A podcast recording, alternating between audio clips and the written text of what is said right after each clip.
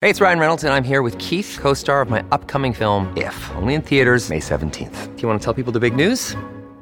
All right, I'll do it. Sign up now and you'll get unlimited for $15 a month in six months of Paramount Plus Essential Plan on us. Mintmobile.com slash switch. Upfront payment of $45 equivalent to $15 per month. Unlimited over 40 gigabytes per month. Face lower speeds. Videos at 480p. Active Mint customers by 531.24 get six months of Paramount Plus Essential Plan. Auto renews after six months. Offer ends May 31st, 2024. Separate Paramount Plus registration required. Terms and conditions apply if rated PG.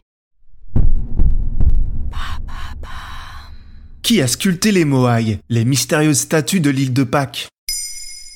Merci d'avoir posé la question. Dans le sud-est de l'océan Pacifique, dans l'archipel de la Polynésie, se trouve le lieu habité le plus isolé du monde, l'île de Pâques, ou Rapa Nui pour les autochtones. Découverte le 7 avril 1722, jour de Pâques, par le navigateur néerlandais Jacob Roquevin, cette île chilienne de 164 km abrite un site exceptionnel protégé et inscrit au patrimoine mondial par l'UNESCO. Plus de 1000 monolithes sculptés dans de la pierre volcanique, appelés Moai, qui figurent parmi les grandes énigmes de l'humanité. À quoi ressemble un Moai?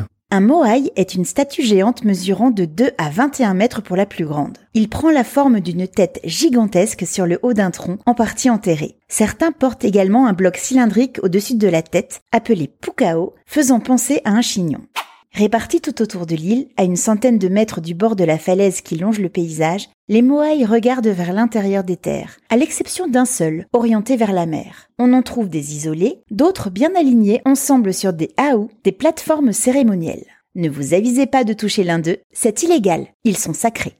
On attribue les Moai au premier peuple ayant colonisé l'île. Ils auraient été créés entre le XIVe et le XVIe siècle. Divisés en clans, ceux qu'on appelle également les Matamua, ceux d'autrefois en Rapa Nui, auraient voulu représenter leurs ancêtres et honorer les défunts. Dans leur culture, les chefs descendaient des dieux. Ils avaient le pouvoir d'étendre leur force spirituelle, le mana, sur leurs tribus pour les protéger. Un espace était prévu pour insérer les yeux porteurs du mana lors de célébrations religieuses. Les orbites sont aujourd'hui vides. Les ions disparus, détruits ou jetés à la mer. Personne ne le sait vraiment. Les Moai sont vraiment impressionnants. Mais comment ils ont été faits techniquement? Effectivement, ces monuments pèsent en moyenne 13 tonnes, mais certains vont jusqu'à plus de 80 tonnes. Les carrières des roches volcaniques de basalte ou de tuf se situent dans les hauteurs de l'île de Pâques, dans un volcan éteint. Les ouvriers, considérés comme des maîtres artisans, sculptaient sur place le moai en position couchée ou sur des pentes très inclinées. Le dos était ensuite ciselé pour dégager le bloc de pierre. On estime à deux ans la création de chaque statue. L'étape suivante constitue un mystère. Comment les Matamua ont-ils ensuite transporté les Moai pour les disposer dans l'île? Des sortes de traîneaux constitués de rondins auraient pu permettre le voyage. Mais on parle aussi des statues qui auraient marché, relevées par des cordes et pivotées de gauche à droite, mètre par mètre. Ce ne sont que des hypothèses, rien n'a été prouvé sur ce sujet. Et il reste encore des zones d'ombre?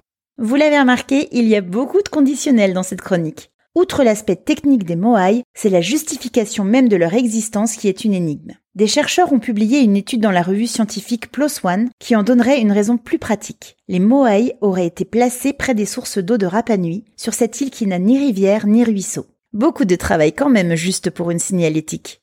Plus récemment, en novembre 2019, des experts ont réfuté cette hypothèse dans la revue Journal of Archaeological Science en opérant des fouilles sur le site d'où est semble-t-il sorti 95% des monolithes. Le sol regorge d'éléments fertiles. L'extraction de la roche aurait décuplé le potentiel de plantation à cet endroit. La construction des Moai aurait donc permis de mieux nourrir des populations qui, rappelons-le, étaient très isolées, les premières côtes du Chili étant à 3500 km. Ça n'explique pas pourquoi on a ensuite disposé les Moai de cette façon sur l'île, mais on avance. Enfin, sur les plus de 1000 Moai répertoriés, trois d'entre eux portent des symboles et des dessins gravés dans le dos dont on cherche aujourd'hui la signification. Des centaines de Moai ont été abîmés par un incendie en octobre 2022 et les conditions climatiques menacent les vestiges. Pourtant, l'île de Pâques et ses géants de pierre ont encore bien des secrets à nous révéler. Maintenant, vous savez, un épisode écrit et réalisé par Béatrice Jumel. Ce podcast est disponible sur toutes les plateformes audio. Et si cet épisode vous a plu, n'hésitez pas à laisser des commentaires ou des étoiles sur vos applis de podcast préférés.